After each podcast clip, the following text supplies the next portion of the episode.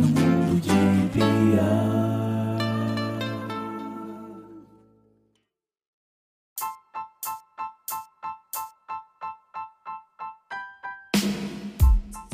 Pois é, tá começando mais um Mundo de Bia. Tudo bem com vocês?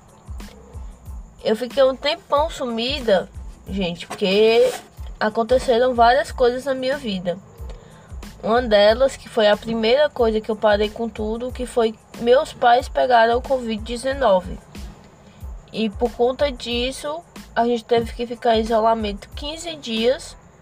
E como eu tinha que dar de conta deles, eu tive que não tive como gravar durante 15 dias. Então, eu tive que ficar em isolamento e cuidando deles e fazendo comida e lembrando de remédio e olhando a temperatura e percebendo quem tava ficando bem. E só comia sopa e coisas fáceis de digerir, então foi bem complicado. Mas durante esse tempo né, de isolamento, eu fiz algumas coisas, porque não tem como deixar o podcast de lado. E eu fiz um workshop com o pessoal da Peixe Mulher que foi muito proveitoso, porque elas deram dicas de recursos, dicas de equipamento, dicas de editor, dicas de plataformas que a gente poderia usar para fazer os templates e foi muito proveitoso. E foi com a galera do Fala Sapatão, que é daqui de Fortaleza. É que a minha gatinha. Então, Durante esse tempo também que eu fiquei fora, a minha gatinha deu cria. Ela tava grávida e ela deu cria. E ela teve três gatinhos, que são um macho e duas fêmeas, que são a Pipoca, a Agnes e o Oliver. Por que, que chama Pipoca, Bianca? Porque o pai dela, real, chama Chilito. A gente chama ele de Frajola porque ele parece com Frajola, mas o nome real dele é Chilito. Então ficou pipoca. E durante esse tempo, a Juliette, para quem assiste BBB, foi campeã. E a Globo botou ela em todos os lugares possíveis da grade dela. Isso foi legal. A menina tá bombada por aí. E isso é super importante. Pelo histórico dela de sofrer muito no reality. Então foi bem importante.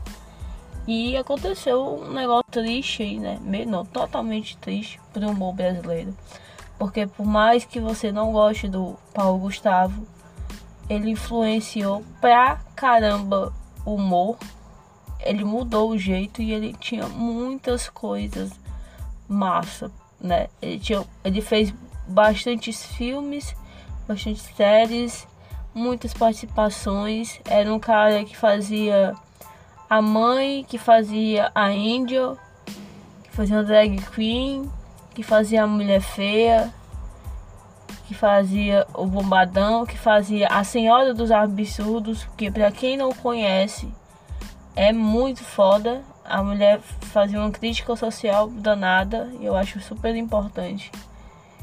E a gente perdeu ele porque a gente tem um presidente genocida que não compra vacina que sai sem máscara por aí e não se cuida e não dá exemplo para a população, que é por isso que não só o Paulo Gustavo está morrendo, mas muitas pessoas próximas a mim já morreram por conta disso, porque é bem complicado, porque você deixa pai, você deixa mãe e é terrível.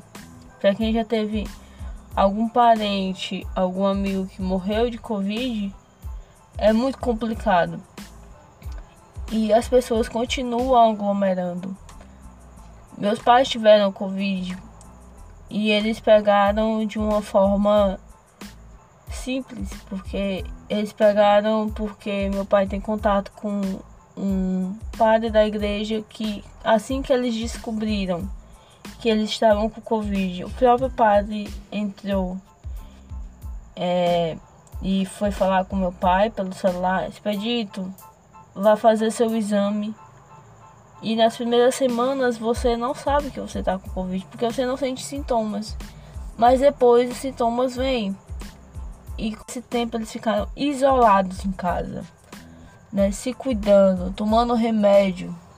Mesmo meu pai sendo uma pessoa muito teimosa, ele acabou tomando todos os remédios precavidos.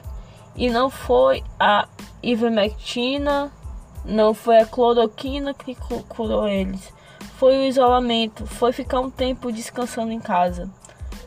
Então eu peço que vocês tenham paciência, peço que vocês tomem consciência que é uma doença muito foda, muito chata. E eu também queria agradecer aqui porque eu vou e volto porque eu lembro da situação e muitas pessoas, principalmente da igreja, muitos amigos compreenderam isso, vieram deixar ajuda, vieram deixar apoio, mandaram mensagem. Muito obrigada, galera. Muito obrigada mesmo, né? O meu melhor amigo ali, ele veio ceder água de coco. Ah, Bianca, mas por que, que você tá falando aqui? Quem lhe ajudou? Porque foi super importante. E para quem sabe, esse tempo eles ficaram isolados em casa, né? Se cuidando, tomando remédio. Mesmo meu pai sendo uma pessoa muito teimosa, ele acabou tomando todos os remédios precavidos. E não foi a ivermectina, não foi a cloroquina que curou eles. Foi o isolamento, foi ficar um tempo descansando em casa. Então eu peço que vocês tenham paciência, peço que vocês tomem consciência que é uma doença muito foda, muito chata. E eu também queria agradecer aqui porque eu vou e volto porque eu lembro da situação e muitas pessoas, principalmente da igreja, muitos amigos compreenderam isso, vieram deixar ajuda, vieram deixar apoio, mandaram mensagem. Muito obrigada, galera. Muito obrigada mesmo, né? O meu melhor amigo ali, ele veio ceder água de coco.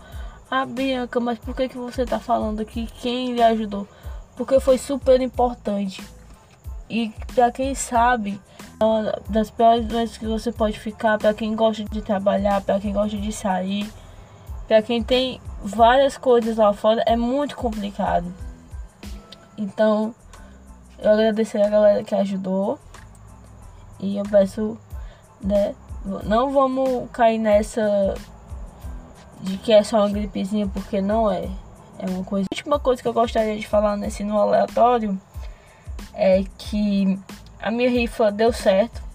Eu arrecadei a grana para comprar um microfone e eu vou comprar meu, meu microfone aqui pro podcast. E mano,